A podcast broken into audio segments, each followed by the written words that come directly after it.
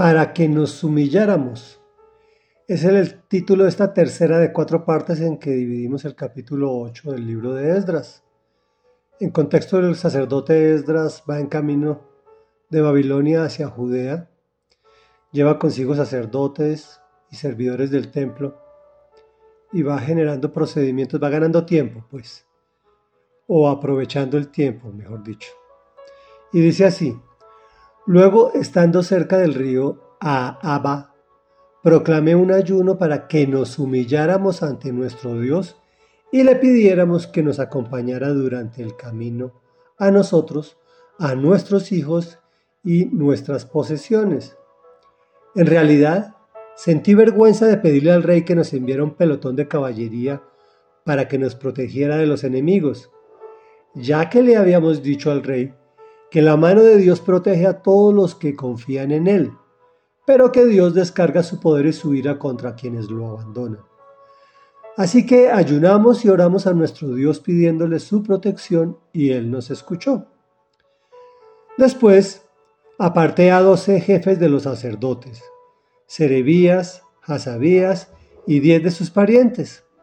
En presencia de ellos pesé el oro, los utensilios sagrados y las ofrendas que el rey, sus consejeros y sus funcionarios más importantes y todos los israelitas allí presentes habían entregado para el templo de Dios. Lo que pesé fue lo siguiente, 21.450 kilos de plata, utensilios de plata que pesaban 3.300 kilos, 3.300 kilos de oro, 20 tazas de oro que pesaban 8 kilos y dos recipientes de bronce bruñido de la mejor calidad, tan preciosos como el oro. Comentario. Ayunar, orar y humillarse ante Dios hoy no está de moda. Incluso nos cuesta a los que nos consideramos cristianos. Esdras lo que hace es agradecerle a Dios y pedirle que de acuerdo con su palabra los proteja en su travesía hasta Jerusalén. Es decir, que él está orando conforme al Antiguo Testamento que tenemos registrado en nuestra Biblia.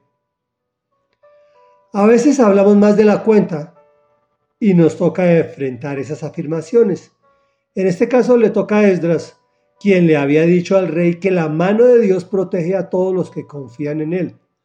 Ahora le quedaba muy difícil pedirle soldados para que los protegieran en su travesía. Recordemos que era muy peligroso para los transeúntes de aquellos caminos, más si llevaban familias y pertenencias de valor al llevar las familias y llevar tanta gente, lo que hacía era que retrasaba la velocidad de desplazamiento. Pero el Señor siempre confirma su palabra y manda su protección.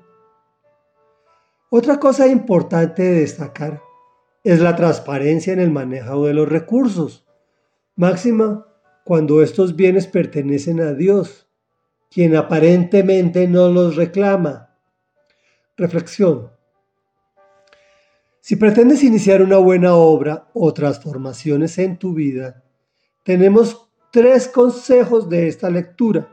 Primera, ore, ayune, lea la palabra de Dios y humíllate ante Él. Dos, proclama su palabra. La encuentras en la Biblia. Por absurda que te parezca, el Señor siempre la honra.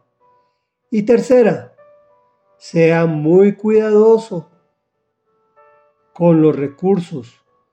Los procedimientos financieramente sanos ya están inventados. No te salgas de ellos y te pasará lo mismo que al sacerdote. El Señor se manifestará. Oremos.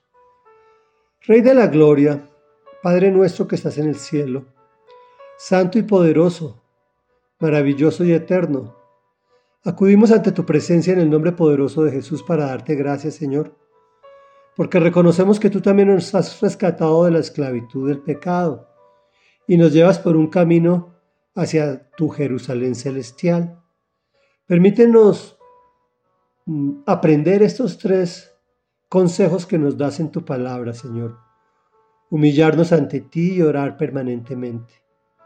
Proclamar tu palabra, o sea, leerla primero para poderla proclamar. Y ser cuidadoso con el manejo de los recursos. Te rogamos que grabes eso con tinta indeleble en nuestro corazón y te lo rogamos en el nombre poderoso de tu amado Hijo Jesús. Amén y amén.